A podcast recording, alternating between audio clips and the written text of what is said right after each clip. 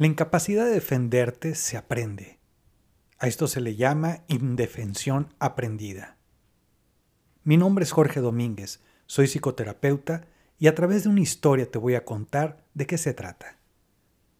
Vanessa no reaccionó ante su nueva libertad. Ya no corría riesgos. Podía hacer lo que quisiera, pero se mantuvo en silencio e inmóvil, desesperanzada. Se veía resignada, como si supiera que nada iba a cambiar, hiciera lo que hiciera. Los años que había vivido sometida al temperamento violento de su pareja la habían traumatizado, decían, y ahora que él ya no estaba, era incapaz de salir de casa y ser libre. Era como si aguardara a que los episodios de violencia se repitieran sorpresivamente, y aún así no había reacción alguna de su parte. Este es un caso típico de indefensión aprendida, una condición descubierta por el psicólogo Martin Seligman, quien la descubrió como una condición pasiva de quienes se han visto sometidos a condiciones negativas impredecibles de las cuales se cree incapaz de escapar. La indefensión aprendida es un estado psicológico que se manifiesta cuando una persona comienza a sentir que es incapaz de modificar alguna situación, comportamiento o estado mediante sus conductas, es decir, que su conducta o actos no influyen en el resultado obtenido. Seligman describe este estado a partir de un experimento realizado con perros encerrados en jaulas. Se expuso a los perros a descargas impredecibles de las que no podían escapar. Las descargas eran impredecibles en tiempo, las cuales eran aleatorias con el fin de que no pudieran generar un patrón de respuesta puesto que no había patrón en las descargas. Los perros, después de varios intentos de escape, aprendieron de que no había forma de predecir ni de huir de las descargas, con lo que optaron por indefensión. Parecían que no podían hacer nada frente a este estímulo adverso. Incluso cuando los investigadores cambiaron los, parámetros y los perros podían escapar de las jaulas, estos se negaban a salir de ellas o a realizar movimientos para evitar las temidas descargas. La indefensión aprendida no solo se da en animales sino también en los humanos. Surge a partir de un sentimiento de falta de control sobre el ambiente y las circunstancias que le rodean, siendo inútil cualquier esfuerzo que se realice por controlarlo.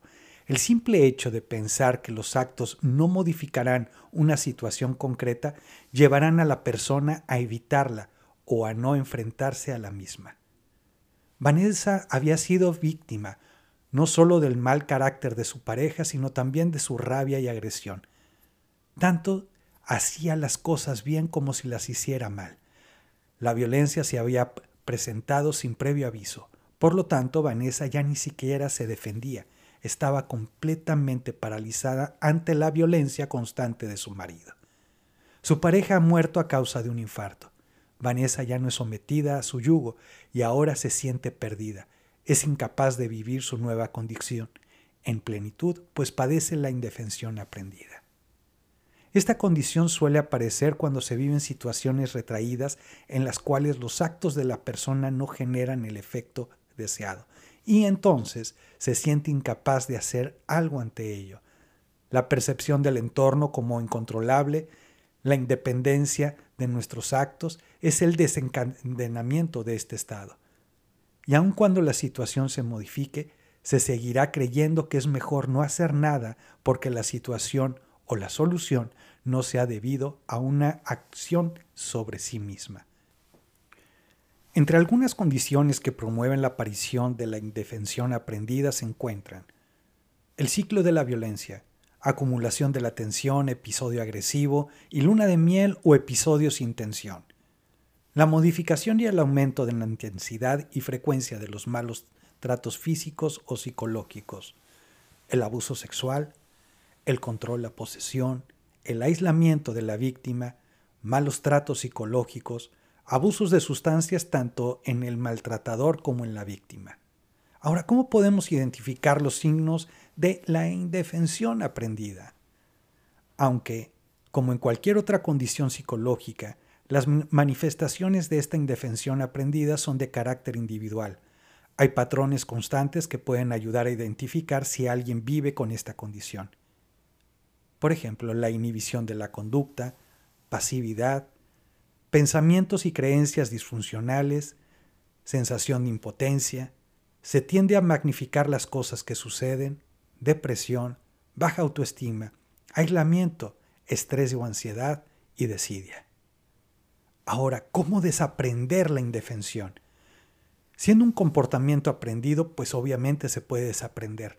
Lo primero que se recomienda es hacer trabajar directamente con el autoconocimiento y autoestima de las personas.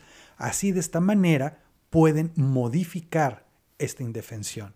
Se deberá reaprender estrategias diferentes que ayuden a sentirse capaces de controlar, modificar o abandonar las situaciones complicadas en la vida, para ello, se realizará el aprendizaje de comportamientos alternativos que nos ayuden.